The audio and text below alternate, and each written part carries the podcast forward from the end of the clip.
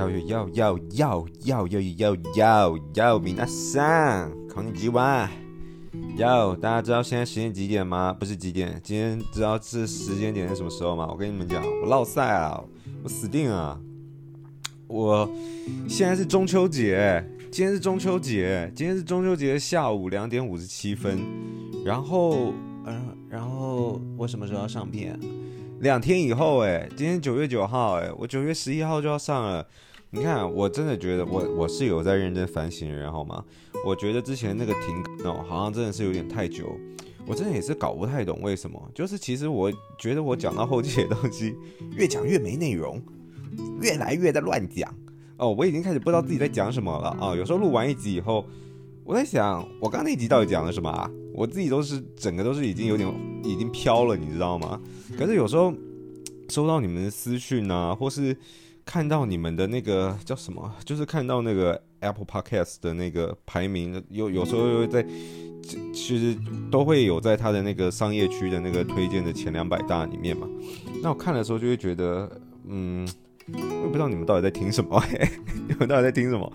我后来得到了一一些反馈哈，我后来得到一些反馈。我不知道为什么，我感觉有些人只是想听我讲话而已。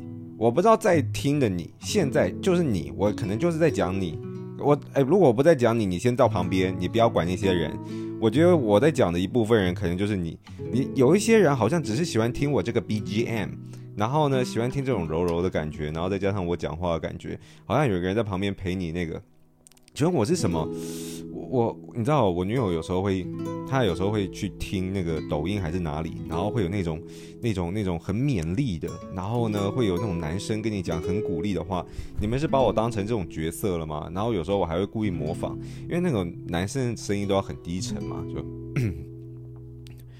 你今天做的很好，你最棒了，我喜欢你，加油。我会一直在你身边的，就像这样子，你知道吧？就是这样子。然后呢，我女友有时候就在那边听，然后听那个中年大叔的声音，然后有时候也会叫我学学这种有磁性的声音。我觉得有一部分人好像把我的 podcast 当成这种这种用途，是不是？你们是不是在给我乱用？所以呢，有鉴于我感觉到好像还是有些人喜欢听我在那边啊胡乱瞎扯淡啊胡乱瞎扯淡，所以我决定我还是要拿出这个大家对我胡乱瞎扯淡的期望。在这个中秋节这一天啊，还是录音给大家一个完美的一个星期天的晚上八点的一个优质的节目，好。那今天其实，哎，我先跟你们讲一个啦，真的啦。因为我还有从另外一个地方感觉到你们真的是不知道在听什么东西的，因为我在那个我的 Instagram 的现实动态不是都会有这个募集嘛，然后就是募集大家的问题嘛。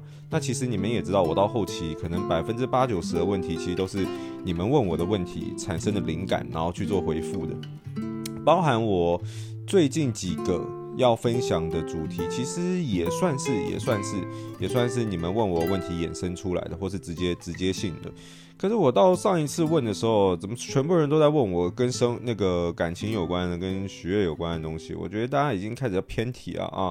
我觉得我差不多要把这个 podcast 改成那个红开圈聊爱情了哈。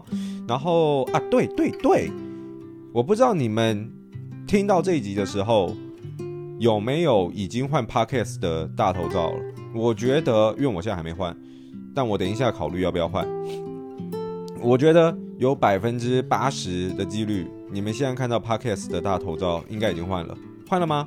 你现在去看，有吗？已经换了吗？有，告诉我啊，有没有？你讲，你要讲出来，你只要讲的够大声，我就听得到。你不讲，我怎么听得到呢？说有还是没有？有，对不对？应该有的吧。那前一阵子我才，其实我这次 Podcast 换大头照，我也是很犹豫的。因为怎么讲呢？就是我去拍了三张嘛，那这个是跟呃一个就是专门拍那个韩式证件照的一个第三方就是合作的，算是嗯就是交交交换合作了。所以之后我在 Instagram 也会发文，然后帮他们宣传一下。那是跟雪域雪域一起去拍的，当时会去拍，主要也是因为他说我的 Podcast 原本的这个。呃，这个封面看起来实在太老了，就拍老了。其实也不是只不止他说，很多人都说拍老了，可能看起来有四十岁。那我这个拳头就硬起来了，怎么会四十岁了呢？这就不对了嘛。所以我们这次又重拍。那不同于以往的这种比较暗、比较深、看起来比较沉稳的风格，这次就拍一个比较白、比较清爽一点的风格。那这次算是比较难选呢、啊，嗯、因为拍有选了三张嘛，那三张都好好看，那好好看就不知道到底要选哪一张，所以我在这个 Instagram 就有发那个这个让大家投票嘛。那我记得三张的投票票数是很呃很悬殊的，有两个差不多，然后一个大概是在百分之五十八吧，另外两个都在百分之二十几。那我觉得你们看到的这一张照片应该。不是得票率最高的那个，应该不是，因为呢，我私心好像比较喜欢另外一个，我私心好像比较喜欢另外一个，所以呢，虽然我现在还没有真的换上去，但我觉得你们看到的这个得票数应该是第二名的得票数啊。那你可能会觉得，那做这个投票有什么意义呢？我告诉你，还真的没有意义，真的没有。啊，我真的也不知道为什么我要搞这个投票。我我我其实只是想知道大家跟我的眼光一不一样。那我现在知道大家跟我的眼光不一样，但我还是我行我素啊，就是哎欠揍哎哈。那对，所以我的 podcast 换了新的大头照，但有人有给我一个反馈啊，有些人会说看起来就没有那么专业的感觉，好像不是要来聊创业，不是要聊商业的，好像是要发专辑。哎，我后来想想，发专辑这评价也不错啊。这听起来应该也是型男呐、才会有这样子的一个一个一个一个一个一一一一个一个形象嘛，对不对？所以我后来想想发发专辑也不差。好，那我们就公开劝聊聊聊专辑，好不好？我们来聊第一第一批主打歌。我们今天的第一批主打歌呢是分享我的管理模式啊，这首单曲啊，这个分享我的管理模式啊，其实很多人以前大概就问过，但讲真的，哎。不知不觉带到主题喽，不知不觉带到主题，有没有越来越厉害？转的一点都不硬诶，超级不生涩的，直接就直接带到主题了。我先喝个水，你我已经很久没有跟你们讲要喝水了，我现在已经懒得管你们了，但是你们还是去喝好不好？喝一下哈。有时候主持人不能太拽，还是要卑微一点，我还是会怕你们的，我。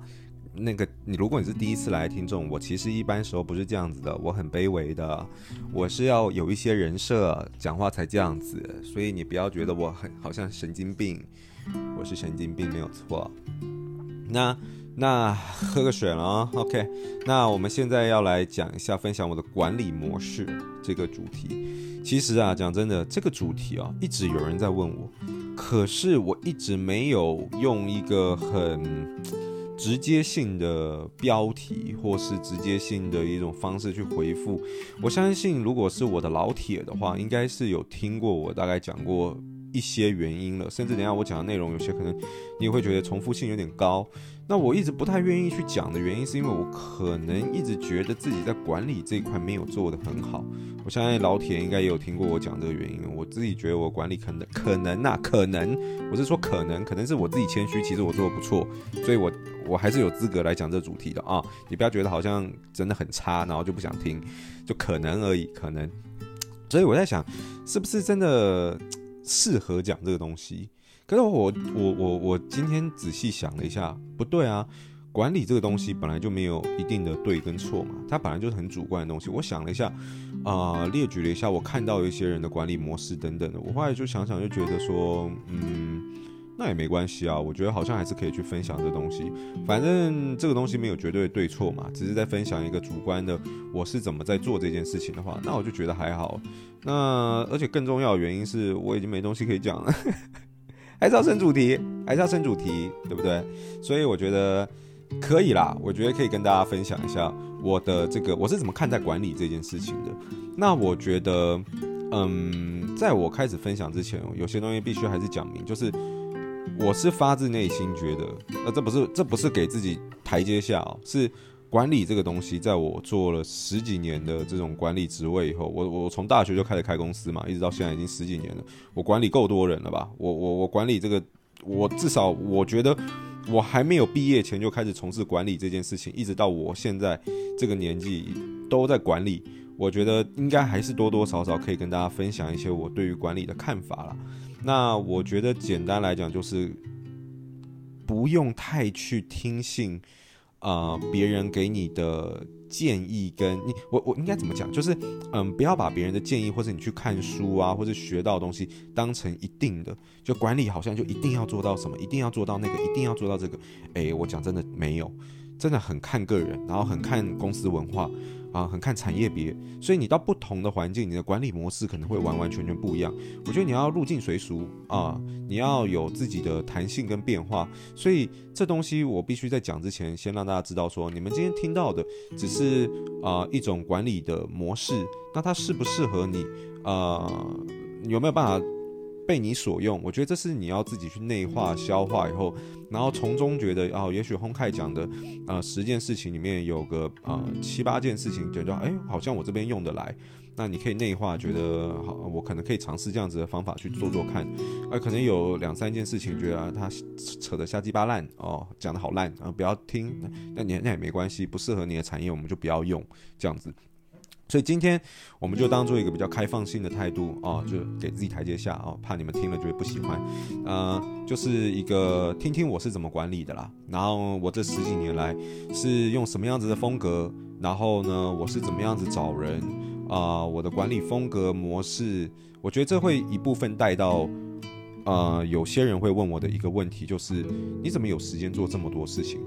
我觉得这很大幅度的，呃，跟我的管理模式有关，才会让我有这么多的时间去做很多事情。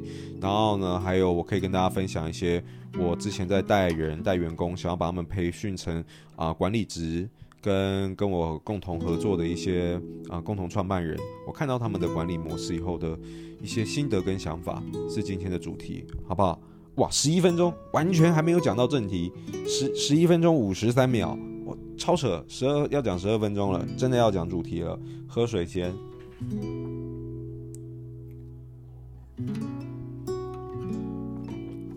啊、哦，这个水的滤水器好像已经有一年没有换嘞，这个水的味道开始有点臭臭的了。唉，好，首先呢，就先来跟大家分享。我对于管理这个，我个人的管理的风格好了，跟我看到的不同的风格。首先，我必须说，我的自己的管理风格是属于非常开放式的，它是属于一种，我觉得就是，嗯，在一个规律内，有让大家知道一个明确的方向，应该要做什么事情，不该做什么事情的前提下，然后给予大家很高的自由度。然后呢，我的风格跟我的待人模式是属于比较严肃一点的。其实我一直都不想要成为一个严肃的老板，我想要成为一种，呃，可以跟别人拉近距离，然后甚至像朋友的这样子的做法。可是我早年一开始创业的时候，确实用这样的做法，跟员工之间距离拉太近后，反而又衍生出了很多其他的问题。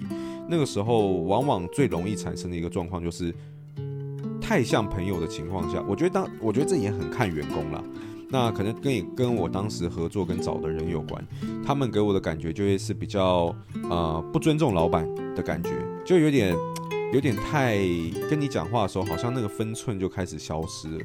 所以到后来，我其实就渐渐的没有那么 prefer，就是把距离拉得那么近，那么像朋友的模式。我觉得就是公归公，私归私。那可是在这个前提下，所以我的管理我自己觉得是会稍微比较严肃一点的。虽然我是希望。团队跟整体氛围是比较活泼，然后比较开心，是比较欢乐。但是我觉得扮演这个角色的一直都不是我。我觉得不管是在以前哦，或是现在。嗯，公司好像一直存在着一种白脸跟黑脸的概念。那我永远都会是比较黑脸的那个人，但我也不是说特别黑啦，就是我其实很少有这种所谓的惩罚，我大部分都是以奖励大于惩罚，我基本上不会有什么惩罚。然后我我觉得我我也不算是真的黑脸，只是说我比较不会那么主动去很活络的去带动气氛啊，然后呢揪团干嘛唱歌啊、吃饭啊等等的。我觉得凝聚力的产生。跟欢乐的那个氛围，好像比较不是我在做的事情。那我这边可以举例两个，我觉得是代替我做这样子的角色。但我觉得在一个环境跟一个团体里面，这样子的角色是非常重要的。第一个是我当时在做 Aholic 这个品牌的时候，前期的共同创办人是我的表弟。那他就是比较欢乐的一个人，他是一个很开放，然后呢，很爱讲一些呃搞笑的话，然后连其实跟他在一起工作，连我都是开心的。跟我自己工作的话，我自己都会觉得有点沉闷。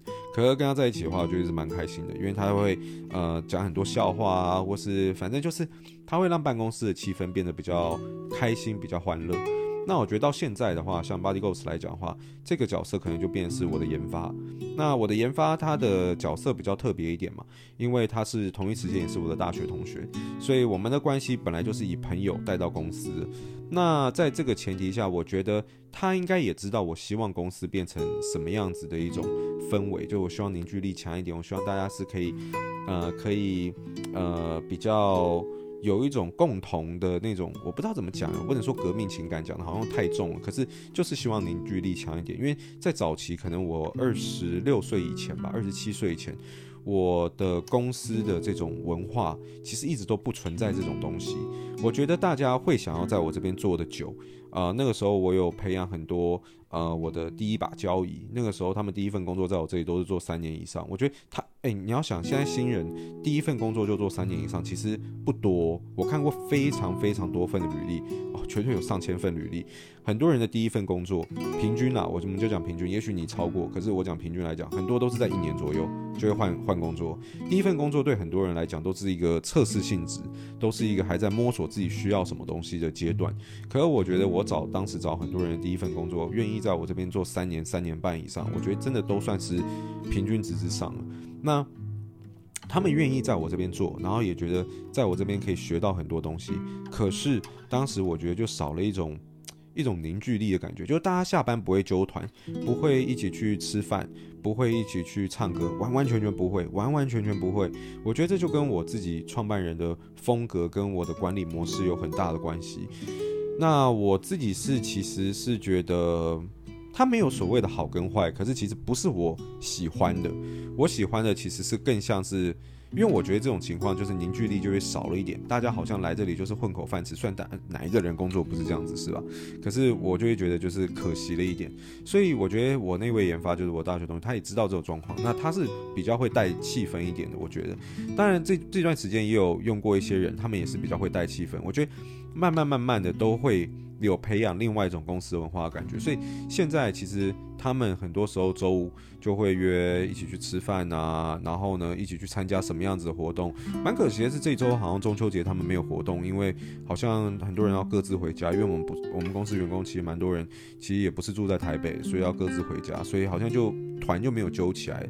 不然他们的凝聚力，我觉得就是公司文化跟那种培养的感觉是有慢慢出来，大家也会一起约喝酒啊，干嘛的。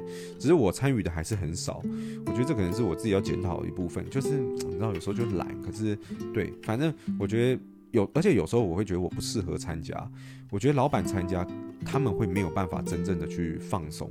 可是我这也不能怪他们，我觉得这是我的问题，我应该要想办法让他们有办法放松。对，这是这是我到目前为止都还是自己有在学习的一个课题啦。对，所以先让大家知道一下我在管理公司的时候，这部分应该不算是管理模式，可是我觉得可以让大家知道我们整体公司的一个。氛围跟文化大概是什么样子的感觉？但我觉得现在就不错，大家私底下都会揪出去啊。然后我觉得员工之间对于品牌、对于公司的凝聚力也都是强的，所以我觉得我就自己是蛮开心目前这个结果。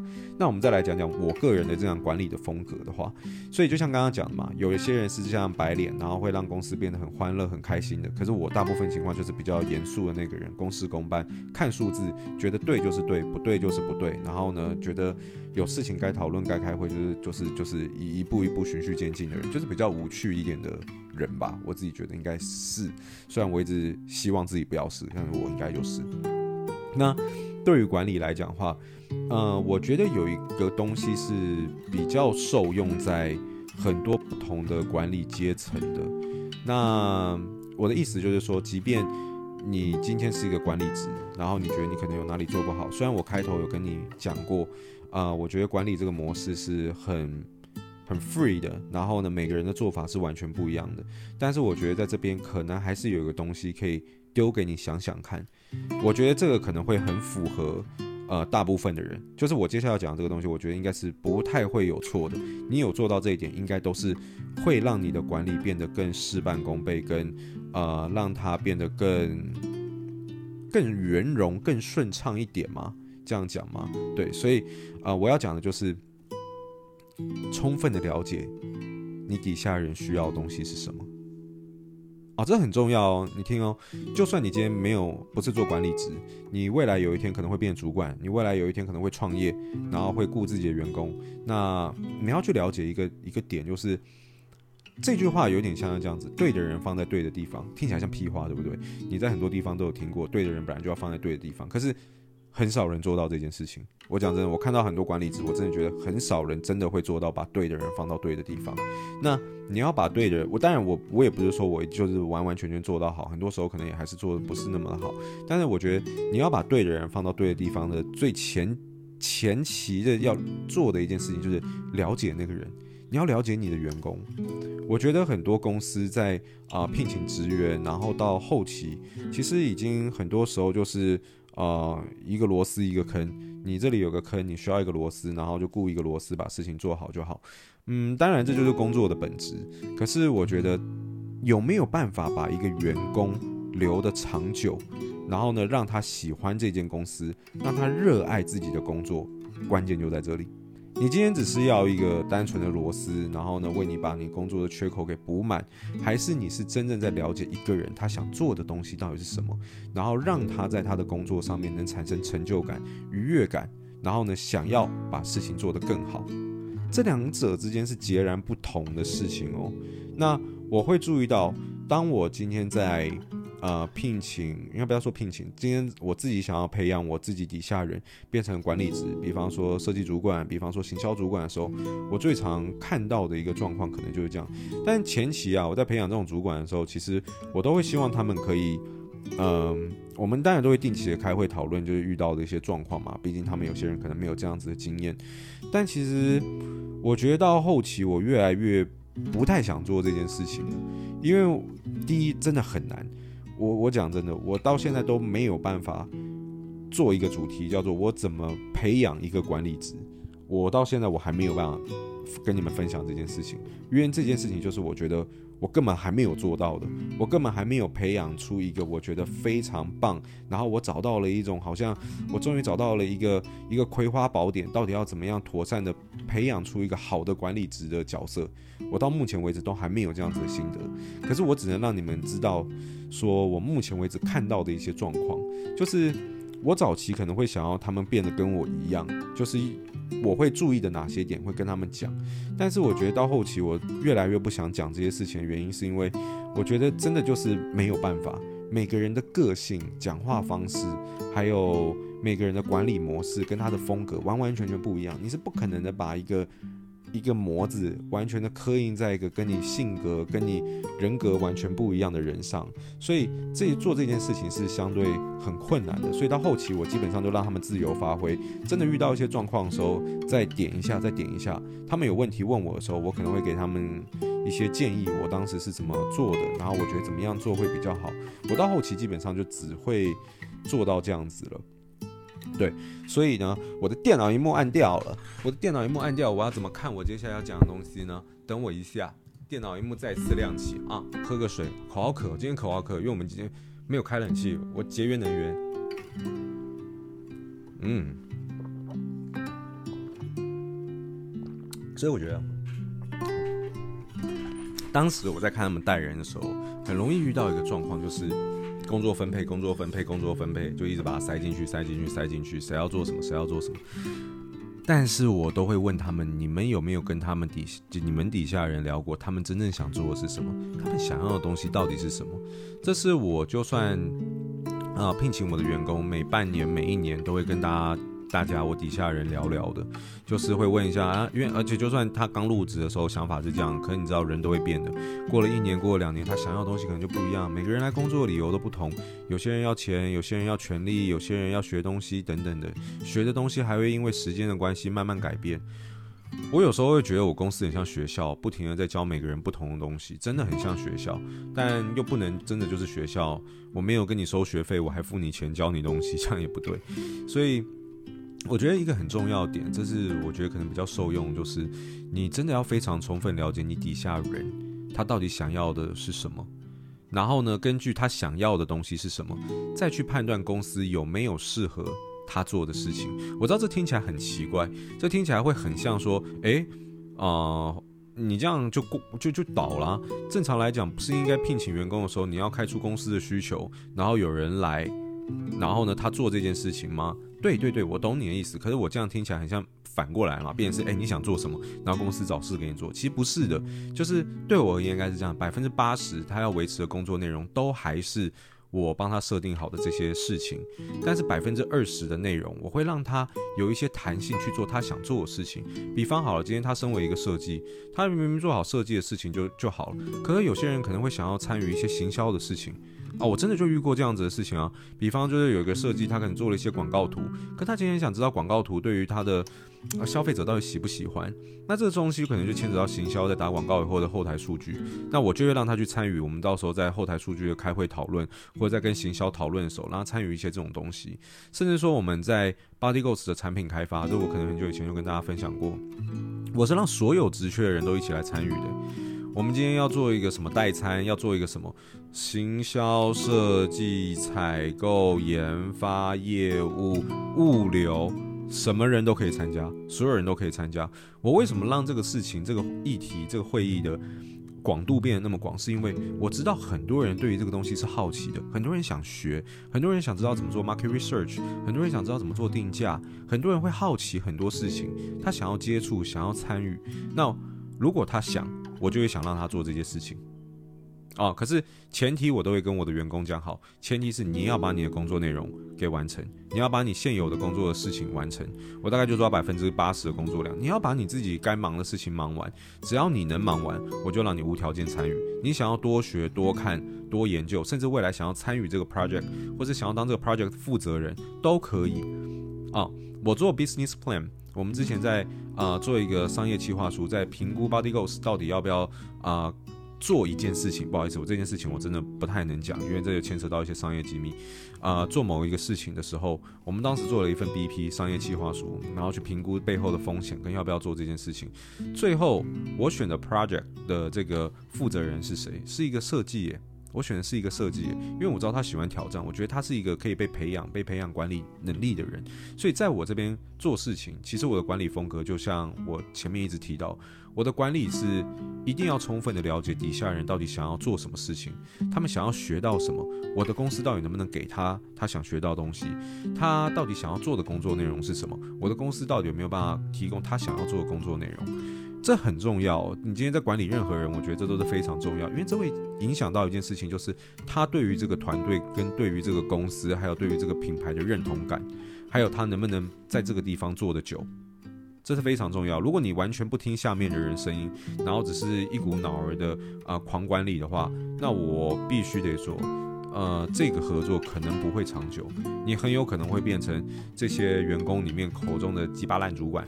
哦，可能会变鸡巴烂主管哦，鸡巴烂主管这种东西很常嘛，很常会有嘛。可是就我所知啊，骂我的人是蛮少的，就是嫌我管理不好的人是蛮少。我也常常比较听多听到，都是大家可能喝酒聚餐的时候，可能会有些人觉得，啊、，Steve 他真的是一个很会听下面人的声音，然后呢，给大家很多自由度的一个好老板啊。贴金往脸上贴金，自己先贴啊！我自己先贴金。当然，你们可能这个时候听到这边不好的，你怎么可能听得到？对啊，也是不好，怎么可能听得到？一定还是有一些人会嫌我哪里做不好了，这是肯定的。怎么可能完美无瑕，对不对？尤其是主管这种角色。只是我觉得啊，呃，如果你能更多时间倾听下属的意见的话，我觉得这个是一个一个蛮不错的事情。那另外一个跟大家分享我的管理风格，就是极高的自由性了。就是基本上我给大家一个方向，然后跟确定好要做的事情，我基本上就不太管大家在做什么事，只要定期到一个定点跟我开会讨论，基本上就没有问题。中间我其实不太管大家，甚至大家想要额外做什么事情，其实我都是 OK 的。我觉得极高的自由度也是让大家工作会变得比较开心跟快乐的一件事情。定期我们再来确认说每个人的工作内容到哪里了就好。那我这边还要分享一点，就是管理上，呃，一个很重要的点就是，嗯，我觉得你呃，这这个也拿来回答一个问题就好了，就是为什么我有办法去做这么多事情？主要原因也就是因为公司并需要我，但是短时间内可以不用我。啊，这什么意思呢？就是我是公司的大脑没有错，但是就算我突然消失，我我我不要讲那种不吉利的话好了。我想刚刚想举例，可是我想不出一个举例。我不想讲那种不吉利的话，反正你们懂我意思。假设就是我不就是那个啦，就哎呀，就是我我出国啊，我出国啊，我出国不能管理公司的事情。假设是我出国不能管理公司的事情的话，好。呃，其实我认为哦，公司在没有我的情况下，营运个一季半年，基本上都是没有没有不会有太大的问题。但其实问题一定会随着管理者消失越久，会有越多的状况。呃，举例来讲，就是前阵子大家都知道我二零二一年有生病嘛，二零二一年生病的时候我没有去公司四个月嘛，那是因为我没有办法。那诶，我那个时候就蛮讶异一件事情，原来我消失公司四个月，公司都还可以营运哦。都还可以照着原定的计划做很多事情。在我生病之前，我完全不是这样子哦。我每天都一定要死盯在公司里面，然后每一天都一定是待很晚，然后呢，去确保每个人的工作进度、每个人工作状态，把每个人盯得死死的、盯得紧紧的那种感觉。我觉得这样子才会有效率，然后每件事情都要在我的掌握之内。我没有办法想象我不在公司一个月、两个月，甚至四个月，这是不可能的。我不敢想象这件事情。我原本的管理模式是这样的，直到我那次真的生病以后，才发现原来公司我消失了四个月的情况，它都还是有办法营运。但我必须得说，就发生了很多问题。在二零二一年下半年，公司的整体的人员啊，还产生了很大的状况。然后呢，员工之间，呃，也产生了很多问题。反正在管理上面就出了很多问题啦。然后呢，到二零二二年今年年初的时候，才慢慢把很多事情给修复掉，然后才让很多事情慢慢的士气啊、人员啊，该处理的都处理完。大概在今年三月、四月的时候，才整个都步上新的轨道。呃，那个时候给我一种感觉，就是原来我家阳台现在是有鸟吗？那是什么尿尿的声音啊？怎么会有个水声？原来我不在公司这么久，其实是可以的，是可行的。那加上如果是老铁的话，应该就知道我后来的管理模式就变得更加的开放一点。主要原因是因为想让自己多一点时间休息，去做更多我想做的事情，不要把自己逼那么紧，都在工作，不要像之前那样，然后最后就生病就倒了嘛。所以我到后期的管理模式就变成是说。嗯，我我我给你一个建议啦。如果你今天是老板的话，那当然，我觉得如果你今天是老板的话，你一定已经很有能力了。只是当然就是也不要说给一个建议啊。听我这边，或者你未来会是老板的话，我觉得就是这样子，就是你要确保每一个部门、每一个环节都有独立作业跟啊、都有独立作业跟跨部门作业的能力。啊，这听起来不知道自己，我自己都快不知道我自己在公公公啥意思，听听起来很像屁话，听起来很像屁话。可是其实很多公司不是这样子的哦，我必须告诉你们，很多公司不是这样子，就是你你你需要培养跟管理出你底下的人是有办法独立作业能力，就是他们每个人都非常清楚的知道自己的工作内容是什么，知道未来一季的工作目标是什么，知道未来半年的工作目标是什么，知道未来一年的工作目标是什么。所以即便你不在。都还是可以独立作业，采购有办法直接独立处理采购的事情，行销有办法自己去啊、去发想行销规划活动，然后呢会有办法自己打广告啊，公关有办法知道他每一季的 KPI 是什么，他自己要处理的事情有什么。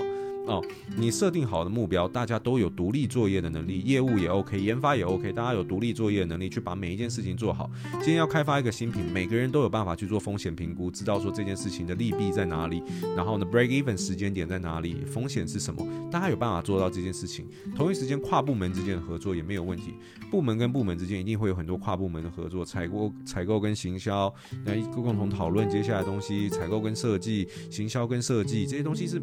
每一个部门之间是一定有很多跨部门的沟通，去确保跨部门之间的沟通是完全圆滑而且没有问题的。跨部门沟通很容易产生问题哦，部门内的沟通也很容易产生问题哦。这个东西我现在没有办法赘述，因为会花太多时间去讲了。可是相信我一件事情，部门跟部门之间一定有很多时候沟通上面会有很大的状况。如果你今天是工作已经有五年的工作经验人，我相信你一听就听得懂我在讲什么。你跟你部门同部门的同仁在讲事情的时候，一定也会有沟通障碍。你跟跨部门的人在讲事情的时候，一定也会有跨部门之间的沟通障碍，一定会有很多状况的。我认为一个好的管理，就是把这些障碍全部都消除，很难哦，这很难。但是只要你做到这件事情，就意味着大家有独立作业跟跨部门作业的能力的时候，也就是，即便你把目标设定好了，非必要时刻你是可以不用在的。而我现在就是这样子的状态，所以我会把未来的一季、每一季的目标、半年的目标，让大家知道每个人的 KPI、想要的目标到到底在哪里，业务、行销等等，全部都制定好。甚至我们下一季要做的产品项目有什么？我们现在在合作联名项目有什么？对我而言，把目标设定好以后，那我已经做好。我已经确定好，我底下所有人之间的沟通都没有问题，独立作业能能力都没有问题，他们的啊、责任心那些都没有问题以后，其实基本上我就不用管太多，只需要定期的需要开会的时候确确认一些内容的时候，我再来出席就可以。所以你们可能会好奇哦，我有不止一间公司，然后呢，我又做了好多事情，然后呢，又有在经营自己的兴趣，不管是 Podcast，不管是 YouTube 摄影等等的，然后我之后还要去参加 Sony 的一个。一个一个官方的一个这个展览，然后跟大家分享摄影心得等等的，搞得这么斜杠，我时间哪里够？以前的话，我真的时间不会够。我的以前就是指我想要把每一件事情都抓好，然后呢，都都都都都是自己掌控，那种情况是不可能的。但是我现在很大幅度的去信任我的员工，然后呢，去把啊、所有自己所有我觉得在沟通上面会遇到的障碍全部都消除以后。我觉得就有办法做到这件事情。现在我在公司的时间并没有你们想象中的那么多。其实我现在在工作的时间其实已经有越来越少了。我近期比较多的时间可能都是在想一些我第三呃，应该不是第四间公司，跟我下一个新的品牌。就我有时候可能我不知道我上一次跟大家分享这个东西的时候是什么时候，但是我在今年年底想要再成立一两个新的品牌嘛，对不对？那是一定会做啦。那只是说我我就花比较多时间在构思这些事情上面。然后原本的事情，我觉得就放着让大家去处理，其实基本上就可以了。但是讲真的，为了达到我现在这个状态，是需要花不少时间跟心力的，并不是你在管理一间公司随随便便就可以达到我现在这种好像呃可以这么轻松在处理公司的事情的。不，其实你要花很多时间，然后去聆听很多声音，然后去想很多办法去解决很多内部的问题以后，才有办法让公司的这种呃。每个齿轮跟每个齿轮之间运作有这个润滑剂的感觉，就是非常的顺滑，然后呢，不需要你去多顾虑什么。其实，嗯，不能说完全没有问题啦，只是一定还是会有问题的。那随着呃领导人不在的时间越久，这个问题会越越来越严重。就是可以想象，我就是一个维修员，大家就是一个齿轮，我的目的就是在这之中。啊、去确保每个齿轮的状态，每个齿轮在对的位置，每个齿轮有没有生锈，有没有需要做什么样子的保养跟调整。然后在齿轮跟齿轮之间加上润滑剂，去确保中间是完全没有问题的。每个齿轮之间是可以很好的联动的，然后呢，可以产出最大的产能。这个机器就是公司，它可以产出的效益是最大化的。而当我这个维修员，或是你也可以说我是医生，我是公司的医生，我要看报表，我要解读很多数字上的问题，我要找出病病源到底在哪，我要对症下药。当我这个角色不在的时候，齿轮慢慢生锈，那状况一定还是会出来。所以呢。不能说我不在就没有事情，我不在以后，那公司就没有目标，一定还是会有状况。我只能说，对我而言，我看待公司是用什么样子的角度在看待，我管理的方法是用什么样子的管理。为什么我会让大家有这么大的自由度？为什么我会让大家，我会这么想要聆听大家想要的东西是什么？其实主要原因就是让大家产生一定的凝聚力跟。呃，对这个公司的认同感之外，然后让大家去做大家想做的事情，我觉得这会很大幅度的去，嗯，增加你管理的顺畅度，然后大家对于公司的认同感也会更强，对。所以我觉得今天这个大概就是我想要跟大家分享我自己在管理上面的一些心得跟看法啦。然后我是用刚刚用不管用医生还是管理员的方方式去拟人的角度，然后去跟大家介绍我看待这个管理这件事情是什么样子的感觉。但我必须得说，我一定还是有很多部分做得不够好，没有到我刚刚讲的这么的顺畅了。公司内部还是有问题的，一定还是有，我每天都还是要处理这种事情的。就我只能说，就是。你可以确保大部分螺丝都没有问题，可是时不时一个礼拜、两个礼拜，多多少少还是会有一两颗螺丝发生一些状况，你还是要去维修的。然后呢，而且这些状况往往可能也不是你想象中想到的。但是我只能说，因为我目前的管理模式跟我的风格，还有整体公司的文化。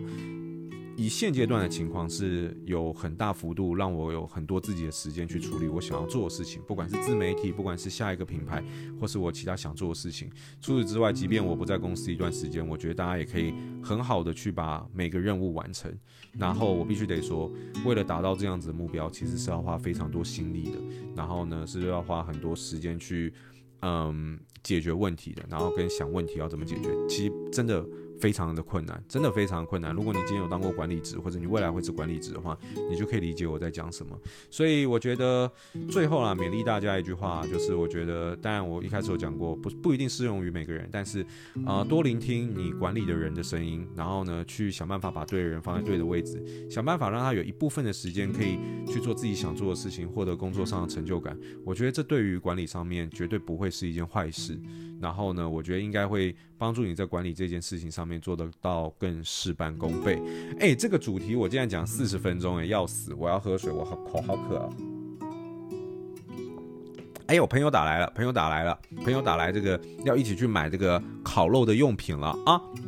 那我不知道这个指向性麦克风有没有收到这个 line 的这个这个这个声音。那我们就下个礼拜见了，我要去买这个烤肉用品了，大家拜拜。